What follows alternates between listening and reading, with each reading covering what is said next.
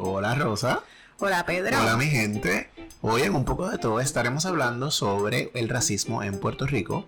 Cómo se manifiesta, algunas frases que usamos para perpetuarlo y qué podemos hacer para erradicarlo. Además, muchas cosas interesantes. Así es que sube el volumen porque un poco de todo acaba de comenzar.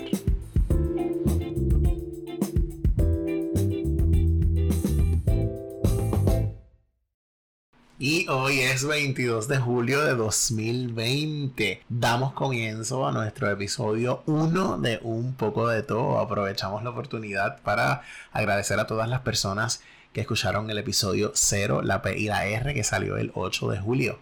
¿Ya saben lo que es la P y la R? Ya saben lo que es la P y la R. Mucha gente pensaba que la P y la R era Puerto Rico, pero no. Pedro y Rosa. Yes. Y gracias por sus comentarios, por sus recomendaciones, por, el cariñito que nos enviaron, por el apoyo. De verdad que lo hemos sentido bien brutal, nos hemos sentido bien acogidos y, contentos. Estamos bien felices, estamos bien entusiasmados, así que esto va a quedar bien chévere, les va a gustar muchísimo. Sí, y hoy vamos a estar hablando sobre un tema que nos toca porque somos puertorriqueños comprometidos con la justicia, que nos toca como profesionales y que al fin y al cabo nos toca... Como seres humanos. Porque somos seres humanos definitivamente. Estaremos hablando sobre el racismo. Y este tema de pronto ha estado en boca de todos, ha estado bien en boga recientemente por una cantidad de sucesos que han estado ocurriendo, tanto en Estados Unidos, en Puerto Rico y a nivel mundial. Sí, ha habido una respuesta bien grande ante los eventos ocurridos en Estados Unidos por la muerte de,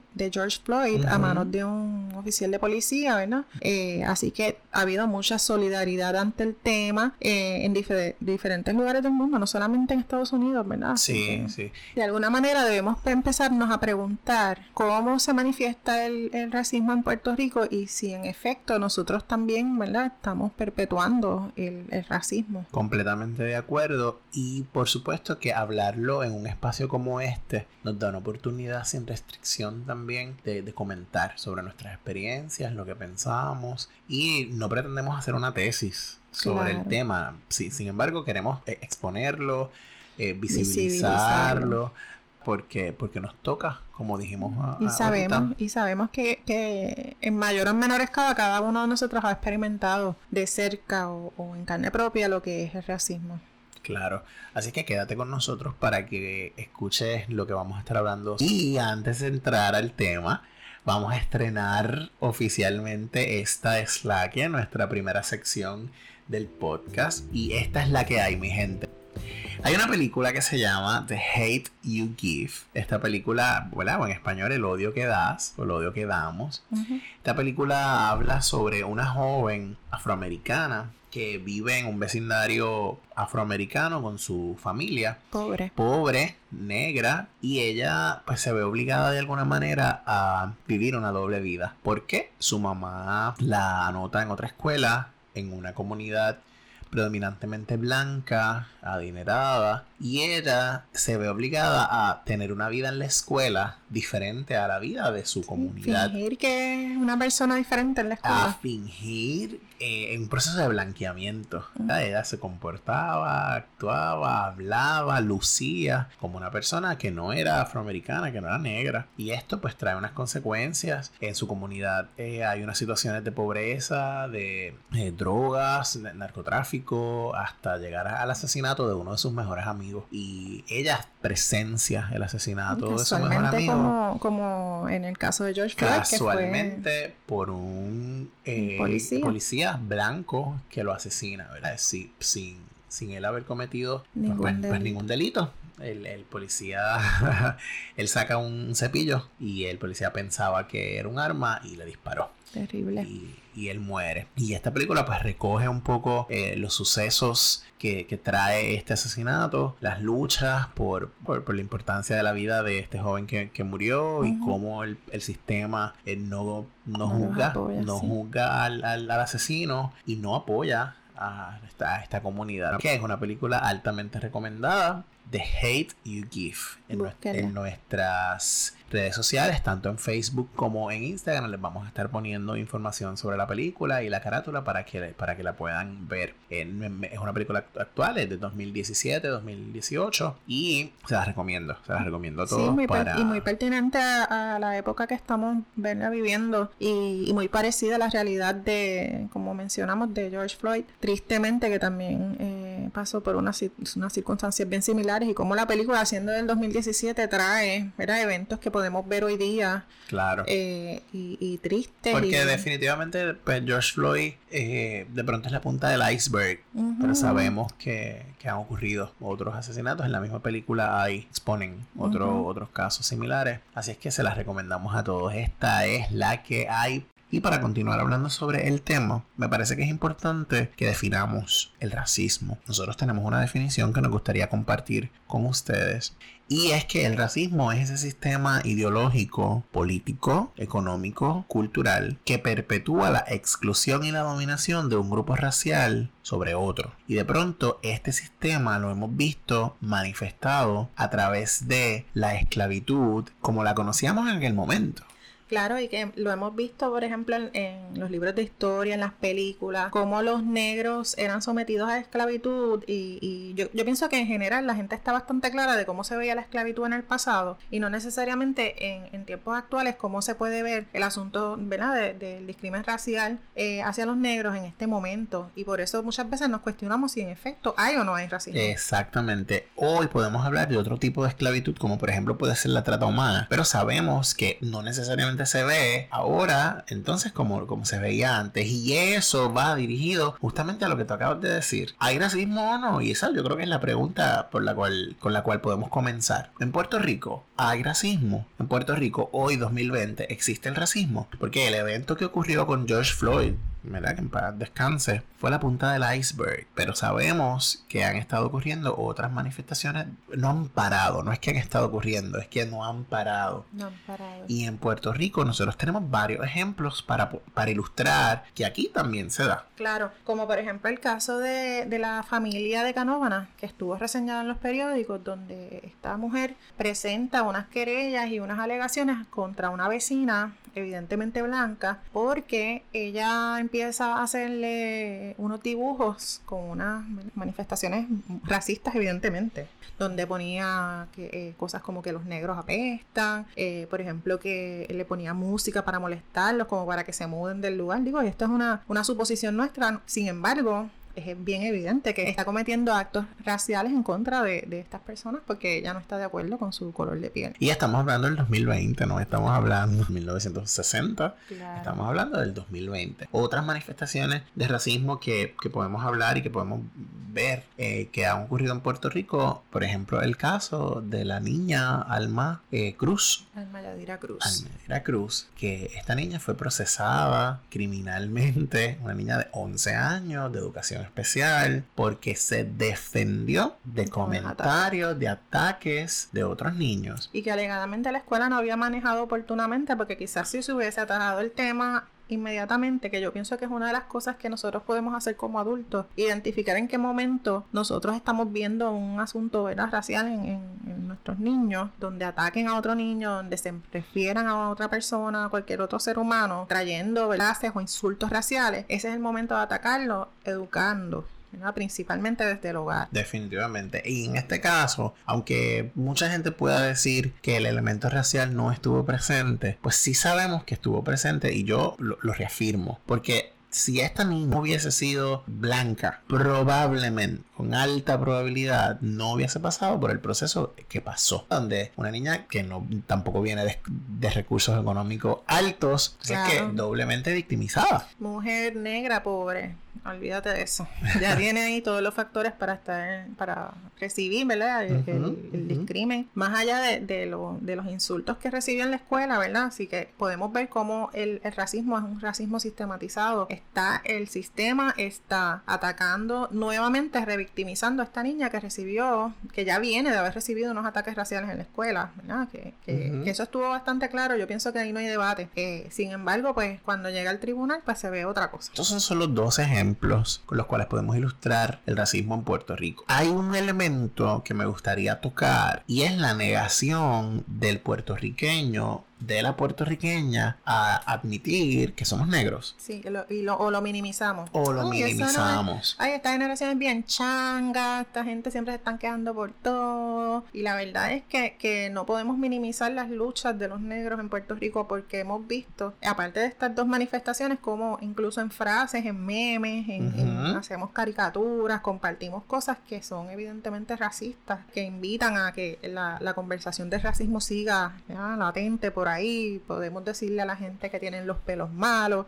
podemos decirle como si los pelos fueran así como violentos y asesinos. Deja el pelo malo. Mira, el pelo malo no existe pelo malo es tu idea, la idea que nos crearon de que los pelos tienen que verse alisados, que tienen que verse de una manera en particular. Claro, porque nos han enseñado tanto a negar nuestras raíces y a negar lo que somos, que, pasamos por ese proceso de blanqueamiento. Y entonces vemos reflejado esta idea, por ejemplo, en el censo, cuando sabemos que la mayoría de los puertorriqueños en el censo no marca, no marcó que son negros, que, son negros, que somos negros. Por supuesto que, vamos, eso es otro tema. El documento del censo. Y, montones de formularios. Seguro, y montones de formularios. El censo no está diseñado, redactado para nuestra población y para la diversidad que existe en Puerto Rico, pero pues, pues, se da el caso de que el puertorriqueño no admite entonces nuestra, nuestra negritud, porque hemos estado expuestos, como mencioné, a ese proceso de blanqueamiento. Porque tú eres más clarito. Claro. Tú eres café con leche, tú no eres negro. Tú eres tostadito. Incluso hay una carga en decirle negro al otro. Seguro. cuando negro es el término correcto que se debería emplear, pero hay una carga, yo no me atrevo a decirle negro a otro, porque es como, ¿sabes? Nos sentimos así como cargados al momento de emplear la palabra negro cuando la palabra negro es la palabra correcta. Sí, Así que es importante eso también. Y entonces hay una, un ejemplo o una manera de ver que en Puerto Rico existe el racismo sistematizado, porque el racismo es sistémico. En la desproporción, cuando miramos el gobierno, cuando miramos las instituciones bancarias, cuando miramos las instituciones de educación superior, los cargos de poder cuando miramos la, exactamente otros cargos de importancia, vamos a ver si hay gente evidentemente negra. Ahí también podemos, podemos eh, constatar que el racismo existe. Hay una diferencia. Hay una diferencia marcada. Hay una diferencia marcada. Hace unos años yo tuve la oportunidad de leer un, un libro que se llama El racismo nuestro de cada día, del licenciado Benecer López Rullol. Ese libro es como del 2005. Eh, así que no necesariamente es actual, pero recuerdo que en ese libro menciona que se hizo una, un estudio en las instituciones bancarias de Puerto Rico para mirar el racismo que hay en, esta institución, estas instituciones. Y varias de las cosas que se encontraron es que los empleados evidentemente negros nunca estaban en posiciones donde tenían gerenciales ni donde tenían que atender al público. Los pocos eh, empleados evidentemente negros que había no atendían público. Y otra de las cosas que encontraron en ese estudio es que revisaron los diferentes documentos que usaban los bancos y en uno de los documentos, en una solicitud de un préstamo, te pedía que pusieras tu raza y te decía es opcional, pero te recomendamos que lo contestes. Y eso es una barbaridad. ¿Por qué tengo que contestar si no es Si no es relevante a mi petición de un préstamo? Porque para pedir un préstamo, para que me otorguen un préstamo, requieren ver otras, otros detalles. Mi capacidad económica, mi, tu crédito. Mi, crédito, ¿verdad? Y eso no tiene que ver con mi color. Y, muchas otras cosas que en las que se considera el color de piel, sin embargo, no es necesario, no es pertinente. Completamente de acuerdo. Entonces, negar el que exista un problema de racismo en Puerto Rico no es otra cosa que dar licencia, dar el permiso para los chistes racistas, para las agresiones verbales, para las insinuaciones despectivas y para otros actos que sabemos que le ocurre a la gente negra. Así es que esto refleja también falta de educación. Claro. Y yo pienso que justamente eso es lo que lo, primero que debe ocurrir o lo que debe ocurrir constantemente para que entonces la conversación ¿verdad? se siga adelantando y podamos visibilizar que en efecto en Puerto Rico hay una, un asunto racial, ¿verdad? Un, asunto con el racismo bien, bien grande, aunque lo estemos negando constantemente aunque lo minimicemos. Recientemente una, no sé si llamarla periodista, pero una persona que trabaja en un medio periodístico, en una entrevista que le iban a hacer a una destacada profesora evidentemente negra en Puerto Rico, eh, ella en la introducción del tema ella da su opinión y ella dice que en Puerto Rico no hay racismo porque en Puerto Rico no hay filas para negros y para blancos, entre las cosas que dijo. Y a mí me parece... La segregación es lo único que nos hace eh, pensar que el racismo existe. y a mí me parece que volvemos falta de educación, falta de educación sobre lo que es el racismo y sobre sus manifestaciones. Y negación, y negación. Dentro de esta misma conversación podemos reseñar que existen también frases que utilizamos comúnmente en nuestro diario vivir, que ya las hemos normalizado, que eh, destacan unas diferencias entre los blancos y los negros. Por ejemplo, eh, las frases negro pero bueno. Oh, eso es un negro, pero es un negro fino. Mira, es que cuando tú te vayas a casar, te tienes que casar con un blanco para que mejores la raza. Oh, y el asunto de mejorar la raza eso, eso es como bien común. Oye, yo conozco mucha gente que este asunto de mejorar la raza está presente en la selección de sus parejas, pero full. Sí. Como que yo no quiero. Y yo y podemos entender que, que cada quien tiene sus preferencias en cuanto a la selección de su pareja, y eso está bien claro. Sin embargo, lo que nos invita a esta conversación es a pensar si, si es que estás haciéndolo, porque pues mira, no me, no me gusta, eh, no me gustan los negros, no, no me siento atraído o atraída pues está chévere, pero cuando tu, tu falta de atracción hacia los negros tiene una connotación racial, tiene una connotación negativa, tienes que pensar qué es lo que está pasando en mi cabeza, que, que yo no puedo considerar a una persona negro o negra como una pareja para mí. Sí, definitivamente. Y siempre ha habido una asociación de lo negro con lo malo, con lo triste, con la frase tienes el alma negra. El alma negra. O, es de alma blanca, como lo limpio, lo puro. Y esas son frases que continúan, que las escuchamos todavía 2020, que perpetúan el racismo en Puerto Rico. El odio africano. El odio. Mira, son el odio africano. ¿Sabes cuántas veces yo he dicho eso? Yo no puedo ni creerlo. Cuando, cuando estábamos haciendo la, la, era buscando información para compartir, yo decía como que yo digo esto, porque yo digo esto. Ya ya es tan normal que, utilicemos estas frases sin darnos cuenta, así que por eso mismo es que es importante que nos eduquemos nosotros, ¿verdad? Requerimos educarnos para poder hacer una diferencia en nuestras vidas y en las vidas de nuestros, ¿verdad? De nuestros hermanos que, están sufriendo racismo. También la palabra que utilizamos muy a menudo, que se utiliza muy a menudo, denigrar, es una palabra que no está correctamente utilizada, denigrar viene de, de, lo negro, hacer más negro, y, lo que la palabra correcta que se debe utilizar es degradar, eh, que entonces ahí sí habla, ¿verdad? De, quitarle valor, de restarle. Eh, denigrar no debe ser eh, la palabra que se utiliza para, para referirse a restarle valor a algo. Y hay otras ideas que permean en el asunto de la negritud en Puerto Rico, como por ejemplo, pues ser negro es ser apto para los deportes y no para las ciencias o para el, el empresarismo. Por ejemplo, el ser negro en, en, en el departamento de la familia o en las agencias de adopción es quedarte ahí porque no hay padres adoptivos para ti. El ser negro es ser la mayoría de la población carcelaria. Claro. El ser negro es no tener la presunción de inocencia cuando hay una intervención policíaca. Así es que hay unas presunciones también que, que permean en cuanto al color de la piel que son terribles porque perpetúan el, el racismo. La desigualdad. Y la desigualdad racial, por supuesto. Mira, recientemente yo escuchaba una entrevista que le hicieron al actor puertorriqueño Modesto Lacen, quien es evidentemente negro. Y en esa entrevista él comentaba sobre algunas vicisitudes que ha tenido que pasar por ser negro. Y él, siendo un hombre que pues no necesariamente vino o proviene de una familia quizás pobre, pobre o, de escasos recursos, porque sus papás pues eran profesionales ambos y pudieron proveerle unas oportunidades que quizás otra gente no tuvo. Y él reconoce eso como un privilegio pero reconoce que el ser negro dificultó su camino al éxito. Por ejemplo, él comenta cómo es que cuando él se adentra en este mundo de la actuación, alguien le dijo, tú vas a tener que trabajar el doble o tú no vas a llegar a donde quieres llegar por ser negro. Sí, eso mismo dice Mayra Santos Febre en una entrevista eh, donde menciona que aunque ella en algún momento pensó que nunca había tenido ese tipo de experiencia, ¿verdad? de, de tener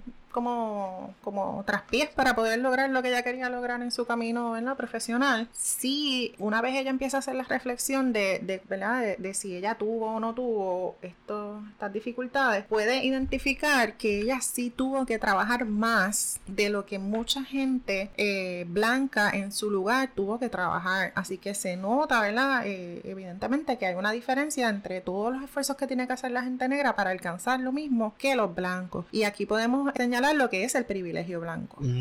que, hubo una, un debate recientemente con este asunto del privilegio blanco que señaló Alexandra la Lugaro. candidata Sí. Alexandra Lugaro. eh, Y que fue malinterpretado que se por mal. Incluso negra. Claro, porque falta educación. Claro. Justamente, porque no, no necesariamente estamos claros de lo que significa lo que ella está reseñando. Es una mujer muy educada. No, esto no quiere decir que yo estoy de acuerdo con lo que ella, ¿verdad? promulga. Sin embargo, entiendo que, que al referirse al privilegio blanco y traerlo en sus plataformas en este momento en que está ocurriendo esto fue muy oportuno, Claro, fue muy adecuado. claro. Incluso abrió la discusión para, para darnos cuenta de que, de que mucha gente no está clara de que el privilegio blanco existe. A la Claro. misma vez que existe el racismo, existe el privilegio blanco. Son cosas que van una de la mano con la otra. Donde se le permite o, o donde la gente blanca es, es altamente probable que tenga éxito. Eh, haciendo un esfuerzo mínimo o, Ujú. o un esfuerzo razonable. Ujú. No quiere decir que no que la gente blanca no haga un esfuerzo. Mientras que los negros, como mencionaba eh, Modesto. lo de Modesto y, y Mayra Santos Ujú. Febre, ellos tienen que trabajar más, ellos tienen que esforzarse más, ellos tienen que demostrar que son capaces de, ¿verdad? Con mucho más ahínco para, para que la gente los note, para que la gente les dé las oportunidades, porque pues no están necesariamente disponibles para, para los negros, aunque para los blancos sí. Sí, y esa conversación sobre los privilegios es bien importante que las tengamos porque en la medida en que reconocemos nuestros privilegios, podemos trabajar entonces con, Con la igualdad, Con con, el- la equidad, con las oportunidades para otros. con entender los demás procesos, ¿verdad? El privilegio blanco, el privilegio por ser hombre, el privilegio por de dónde vengo, por la posición o por, por- o por la profesión que tengo, etcétera, mis etcétera. recursos. Así que una de las cosas que, que invitan eh, las personas, ¿verdad? Las personas que estudian el racismo en, en los diferentes lugares, principalmente en Puerto Rico, es que entonces los negros empiecen a aspirar a escaños políticos para poder tener acceso a, a, a adelantar la, la causa, adelantar, a educar, a traerlo, ¿verdad? Como en perspectiva, porque el poder se ha limitado a los blancos, principalmente. Y, y esto, mi gente, no quiere decir que los blancos nos odian. Esto- Ni, que los negros odien a los blancos. ni que lo- todo lo contrario. Lo, lo importante es que, que nos demos cuenta en qué momento estamos empleando eh, los privilegios, ¿verdad? Como mencionaba Pedro ahorita, y, y cuándo podemos dar otras oportunidades a unas personas que no necesariamente tienen igualdad de acceso. Sí, sí, sí, sí. Quiero, quiero comentar, no, es que no quiero que se me escapen. Hay dos casos más que quiero comentar. Por supuesto, uno- adelante. uno que es de Estados Unidos y otro en Puerto Rico. Comienzo con el de Estados Unidos. El que me conoce sabe que yo soy fanático de la actriz Viola Davis. Uh, Viola claro, yo Davis. también. Meryl Streep y Viola Davis. Esos son, son- La diva, la potra, la- la son las divas y las potras. Eh, eh, Davis en una entrevista menciona, estoy tratando de hacer una traducción de, de- de- de la entrevista un poco, ¿no? Y ella dice como, mira, yo, yo, mi carrera como actriz habla por sí sola. Yo tengo un Oscar, tengo un Emmy, tengo un Tony, tengo la triple corona de los premios más importantes en, en la carrera como actriz. Una, una pausa, Pedro, para los que conocen a Pedro. Para los que no lo conocen, los que lo conocen saben cuánto él ama el cine. Eh, para los que no lo conocen, pues se los dejo saber. A Pedro le encanta el cine. Él, él es, él es- Bueno, yo quisiera que ustedes vieran la cantidad de películas, DVDs que él tiene y Blu-ray, perdón, porque ahora tiene muchos Blu-ray. Y las que tenían DVD ahora las está cambiando a Blu-ray. Oye, no, esa es otra amiga, esa es otra amiga que tenemos en común que las cambia. Te amamos, Joan. Bueno, pero este paréntesis es importante para... Sí, para que ustedes sepan, ¿verdad? Porque Pedro está hablando de... De- Digo, aparte de que Viola Davis es Viola Davis. Claro, claro. Pero bueno, bueno, pues dicho eso, vuelvo. esta, esta es la parte divertida.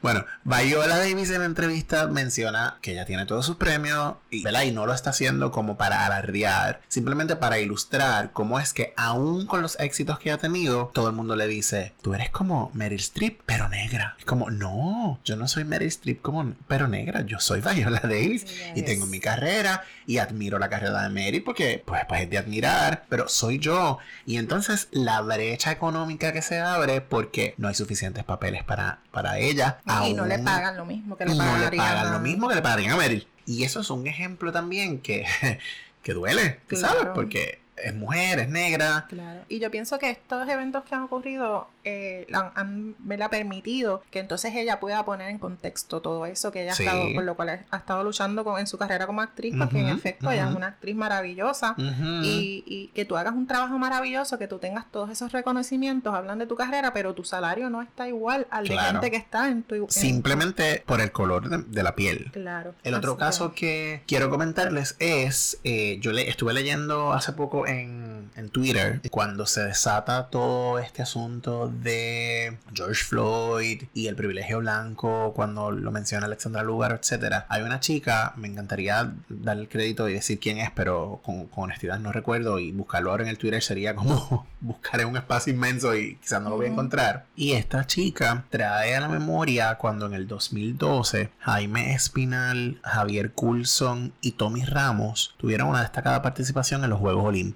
En el caso de Javier Coulson, todos nos acordamos de ese momento. Todos nos acordamos en el caso de Javier Coulson tiene la medalla de bronce. En el caso de Jaime Espinal obtiene la medalla de plata sorprendentemente porque no, no era, nadie lo esperaba. Y en el caso de Tommy Ramos, que aunque no obtuvo medalla, tuvo una destacada participación, llegó cuarto o quinto lugar, no, no recuerdo. ¿Qué ocurre? Cuando llegan a Puerto Rico, todo el mundo empieza a pedir a Tommy, a Tommy, a Tommy, a Tommy. Y de pronto es como, pero ¿por qué Tommy? Sí, los que ganaron medalla fueron Jaime y Javier, ambos evidentemente negros. ¿Qué ocurre? Ella trabaja en una revista, me parece. Y le piden que colaborara con la portada que iban a tomar para que estuvieran. Pero querían a Tommy en la portada. Y, de pronto es como, pero, pero Jaime es el que merece la portada.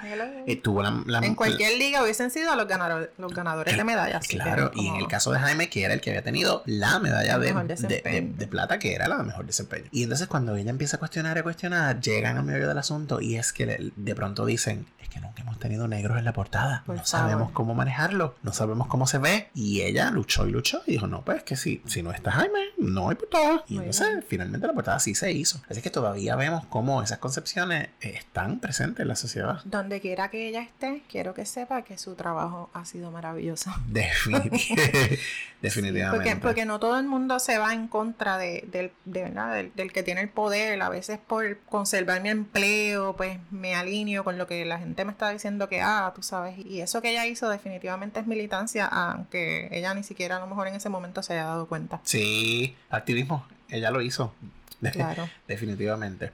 Así es que bueno, hemos, hemos tratado como, como, de dar ejemplos y les dijimos que esto no era una tesis sobre el tema, por supuesto. Simplemente queríamos traerlo para, para que nos demos cuenta de que existe. No podemos profundizar demasiado porque nosotros ni, obviamente no somos expertos en el, en el asunto. Hemos buscado mucha información para compartirla con ustedes y, y hay una información que es de conocimiento público que, que, pues que podemos compartir. Sin embargo, pues todavía hay mucha más información más profunda, más, ¿verdad? Más completa. Claro, más completa compleja que, que, existe y que les invitamos a que sigan buscando y que, que se alineen a la conversación. En, en, este proceso de buscar información sobre, sobre el tema, eh, yo marqué unas frases de, de un libro que tengo por aquí. Es tiempo de afirmar lo que somos, no para sentirnos superiores a nadie, sino para igualarnos a todos. Yo hablaría de equidad más de que de igualdad. Esto lo dijo el licenciado Benecer López Rullón en el libro Racismo Nuestro de cada día. y, una parte de afirmar lo que somos es el uso del cabello. Tú sabes que ahora ¿verdad? muchas mujeres y, muchos hombres también han decidido utilizar el cabello rizado, no importa cuán rizado eh, sea. Eh, parte de, destacar la identidad negra. En mi caso, recientemente eh, yo había llevado como el pelo planchado por mucho tiempo por, por lo mismo, porque por, el asunto este, la presión de que se ve más profesional el cabello lacio y de pronto tú quieres entonces encajar con la, concepción esa de que el cabello lacio es profesional y el cabello rizo no. Eh, así que, ¿verdad? A la misma vez pues entro en el asunto este de plancharme el pelo y, de pronto me convenzo a mí misma de que el pelo lacio es el que es. Mira cómo es la cosa, mira cómo, funciona, ¿verdad? Esta influencia en nuestra... El blanqueamiento y el racismo internalizado lo internalizamos así mismo. Así que en estos días de pandemia aproveché que iba a estar en mi casa para hacerme lo que llaman el Big Shop y me piqué un canto de pelo así como que mi, mi compañero me pasó la máquina y aproveché este momento y ahora están saliendo mis rizos como, como su verdadero ser. Están manifestando como, como a ellos les gusta estar. Sí. Este, así que de aquí en adelante espero conservarlo, mantenerlo saludable, bonito, este, como a mí me gusta rizado. Y para aterrizar culminar, darle un poco de conclusión a este tema, queremos darle unas recomendaciones para erradicar, vamos a usar la palabra, vamos a erradicar, definitivo. Así, debe ser. Aunque suene quizás utópico, pero, pero yo creo que, que debemos convencernos de eso, ¿no? De erradicarlo. Es lo que debe ocurrir. Es lo que debe ocurrir. Y el- el- las recomendaciones que les hacemos son recomendaciones que hemos recogido de todo lo que hemos leído, de todo lo que hemos escuchado sobre el tema. La primera recomendación, por supuesto, es educarnos sobre el tema. Claro, educarnos y educar desde los adultos hasta los niños. Como mencionaba ahorita, los niños requieren eh, aprender a aceptarnos unos a los otros como somos, unos a las, a las otras. Pero los adultos también tenemos que exponernos a estos temas porque nosotros nos criamos en unas generaciones racistas, eh, que tenemos un racismo internalizado y que hemos normalizado la- las manifestaciones racistas Las microagresiones. ah, las, las microagresiones. por montones, que, que es que ni las vemos. Están tan normalizadas que ni las vemos, no las reconocemos. Hablando de las microagresiones, yo sé que ya estamos culminando, pero yo le decía a mis estudiantes una vez en, en una clase donde estaba hablando del tema que, que, que buscaran cuando van a una tienda, hay un empleado negro y un empleado blanco, ¿a cuál van? Mm. Van al blanco, vamos al blanco. Inconscientemente lo tenemos tan internalizado que vamos al blanco. Y ellos me miraban como, ¿en serio? Sí, en serio, cáchense. La segunda recomendación sería hablar de racismo y si tu conversación de racismo es para negar que el racismo existe, mejor no la tengas porque no estarías aportando nada. Eh, escucha a la gente que ha vivido el racismo, eh, escucha las conversaciones de racismo y provoca las conversaciones de racismo porque es la única manera que podemos, ¿verdad?, hacer que, que esto cambie. Definitivamente, y yo lo voy a repetir, si la conversación es para negarlo, no la tengas. No la tengas, puede ser muy ofensiva. O- y otra recomendación que hacemos es eliminar de nuestro vocabulario, de nuestra idea, de nuestro pensamiento, las mofas, Los chistes. los chistes, el darle share, Los el darle memes. like, los memes, que de alguna manera perpetúen las ideas racistas. Claro, porque entonces esa- estamos siendo cómplices, ¿verdad? Estamos siendo cómplices, lo estamos eh, generando y, y no deberíamos. Eso no debería ocurrir. Y yo, y yo añado, detén a la persona que delante de ti esté haciendo un comentario, un chiste, una mofa sobre el tema. Sí, porque probablemente la persona puede ser que sepa lo que está haciendo. Claro. Pero, ¿y si no lo sabes? Claro. Y eres tú quien le traes a. a- Y eres interrupción para la persona y, y lo educas. Y la última sería tomar acción sobre el asunto. Que Yo implica Estoy clara que, que, que todas las cosas que hemos dicho implican tomar acción. Sin embargo, también deberíamos eh, ponerlo en las urnas, eh, generar que haya gente que esté a favor de la lucha contra el racismo en, en las posiciones de poder y, y de gobierno, ¿verdad? Para que entonces así exista política pública, eh, se generen espacios seguros para la gente negra y otras oportunidades para la gente negra. definitivo. Así es que tomar acción en este momento implica salir a votar. Pero votar por la gente que habla del tema, que reconoce el- el- la, la situación de racismo, que tiene planes específicos para combatirlo. Claro, No y que lo por- niegue. Y no por la gente que lo niega. Y Exactamente. que, y que categóricamente dice que el racismo no es parte de nuestras vidas. Y fíjate que no estamos diciendo por quién votar. Usted haga el Hay examen. dos o tres por ahí que se pueden identificar Claro. claramente. Pero usted haga el examen, haga su propia reflexión y listo. Claro. Así es que tome, tome acción. Y básicamente ya estamos terminando nuestro tema, pero no quiero desaprovechar la oportunidad para recordar las palabras que Martin Luther King, líder de los derechos civiles, sobre todo de los, de los negros, eh, dijo en su famoso discurso Yo tengo un sueño. Él dijo en su discurso, sueño que un día mis cuatro hijos vivirán en una nación donde no serán insultados ni juzgados por el color de su piel, sino por las cualidades de su carácter.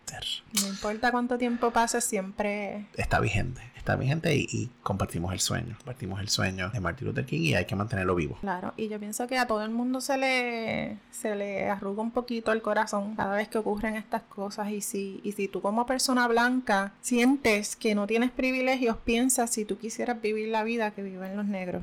Y si quisieras vivir las desventajas que viven muchos negros y la tristeza que les acompaña en muchas ocasiones porque no tienen igualdad de acceso a, a muchas cosas en el mundo, educación, salud, trabajo, entre otras cosas. Definitivamente comparto tus palabras y así es que el llamado está claro. y nuestra posición está clara. Tenemos que trabajar con esto. Esto es un tema que podemos hablar por mil, por mil episodios más, pero... 300 horas más y yo creo que ya, ya hemos hablado demasiado. ya estamos, así es que listo. Pero antes de irnos, vamos a presentarles nuestra segunda sección. Boricua en el mundo. Como les habíamos comentado, vamos a estar hablando ¿verdad? de diferentes personas que, ¿verdad? puertorriqueños y puertorriqueñas que han estado haciendo aportaciones, ya sea aquí en Puerto Rico o en otros lugares, ¿verdad? Puede ser en Estados Unidos, en, el mundo, en fin. Así que hoy queremos eh, hablarles un poco de, la licenciada Ana Irma Rivera Lacén. Ella es una persona bien conocida, recientemente ha estado en el, en el ojo público, ¿verdad? Porque candidata al Senado por uno de los partidos que se está lanzando en este cuatrenio. Ella nació en el 13 de marzo de 1955. Es una mujer negra y lesbiana, conocida feminista, activista de los temas de, de los derechos de las mujeres, lucha contra el racismo, contra el discrimen por orientación sexual y los derechos humanos en general. Eh, su primera experiencia con el activismo fue en su hogar a los cuatro años de edad, muy joven. Esta pidió un triciclo de regalo de Navidad y no se lo dieron. Sin embargo, a su hermano sí. Así que cuestionar por qué, ¿verdad? Una niña de cuatro años que quiere un triciclo, hello. Eh, como que su madre le indicó que las niñas no corren triciclos. Fíjate. Desde ese momento decidió demostrar que las niñas podían hacer cualquier cosa que los niños también hicieran. Eso está maravilloso a los cuatro años. Bastó un triciclo no, no, da, no regalado para, para, despertar ese, despertar. ese activismo en ella. Investigadora social, abogada, actualmente como les dije, es candidata al Senado de Puerto Rico. Eh, ha sido profesora en varias universidades de Puerto Rico. Rosa, para, para ahí, para ahí. Ella fue profesora. Te dejo saber que yo tomé un curso con ella. Eh, tuve el privilegio de, conocer a Ana Irma porque ella me dio un curso en. Yo hice un certificado en sexualidad humana en la YUPI y, y ella me dio uno de los cursos aspectos, aspectos legales de la sexualidad excelente, excelente como profesora y pues tuve la oportunidad de conocerla como, como ser humano en, en aquel tiempo. que tengo muy buenos recuerdos de esa experiencia. Tremendo. Qué honor. Eh, también es la primera mujer negra y abiertamente lesbiana en presidir el Colegio de Abogados y Abogadas de Puerto Rico. Es fundadora de la primera organización feminista de Puerto Rico, Mujer Intégrate Ahora, y portavoz de Feministas en Marcha. Ha recibido diferentes premios y distinciones como la medalla Capetillo Roque del Senado de Puerto Rico por sus aportaciones a la lucha por la equidad de género y la medalla Nilita Vientos Gastón por sus luchas por los derechos humanos. Ella de verdad que ha sido muy destacada Recientemente en un programa de chismes de Puerto Rico, ella fue ridiculizada y burlada, eh, haciendo unos sonidos y poniendo unas imágenes que, perpetúan la imagen de los negros como seres serviles, ¿verdad? Como personas de servicio. Ella hizo un pronunciamiento bien extenso acerca de, esta situación, de esto que, que vivió, ¿verdad? Y hizo un llamado a acabar con las manifestaciones de racismo y, y, y, contra, y contra todas las maneras que se laceren los, los derechos humanos. Parece que ella es un gran ser humano y que más allá de, de su color de piel, se debe ver quién es ella, eh, cómo ella ha aportado a nuestra sociedad grandemente y tuve el placer de encontrarme con ella este fin de semana. Mira, fue como una casualidad. Estamos hablando de cómo la vamos a integrar en esta conversación y de pronto no, eh, estoy así comiendo con mi familia en, un, en, un, restaurante de, del área este y me la encuentro. Así que allá fui, me saqué una foto, después la voy a compartir con ustedes. Eh, me sentí bien contenta porque es como la confirmación, ¿verdad? De que estamos, estamos en la onda que... Estamos vibrando, la energía vibra con nosotros. Qué bien, qué bien. Así es que si ustedes quieren conocer más sobre Ana Irma Rivera Lacen, les invitamos a que nos busquen en nuestras redes sociales, un poco de todo en Facebook y un poco de todo PR en Instagram. Vamos a estar incluyendo información tanto sobre lo que, lo que hablamos al comienzo en esta es la que la película de Hate You Give y sobre Ana Irma Rivera la hacen aquí en nuestra sección un boricua en el mundo. Y de esta manera culmina el episodio 1 de Un poco de todo. Esto ha sido todo por hoy. Gracias por escucharnos. Y recuerda que si te gusta nuestro contenido, puedes conseguirnos en nuestras redes sociales. Dale like, dale share en Facebook. Un poco de todo. Y en Instagram. Un poco de todo PR. Y estamos en nuestra plataforma de Twitter. Un, poco, de, todo, PR. Ahí también nos consiguen para que conozcan más de nosotros, más del podcast y consigan información valiosa que hemos estado compartiendo con ustedes. Este podcast fue producido y editado por Pedro y por Rosa, pero antes quiero agradecerle a una persona que nos ha estado apoyando en la eh, preproducción del podcast, Tatiana Rivera. Ella es una entrañable amiga que tan pronto le dijimos para que nos apoyara, nos dijo que sí. Y ella nos está apoyando con el contenido. un placer contar con ella. Ella nos busca contenido para, para los temas. Así que, Tatiana, gracias. Gracias por, por decirnos que sí también. Y gracias a ustedes por escucharnos. Esperamos que que en dos semanas nos vuelvan a escuchar en nuestro próximo podcast, que sería el episodio número 2. Un abrazo, mi gente. La mención de personas o marcas en este podcast no representa un endoso.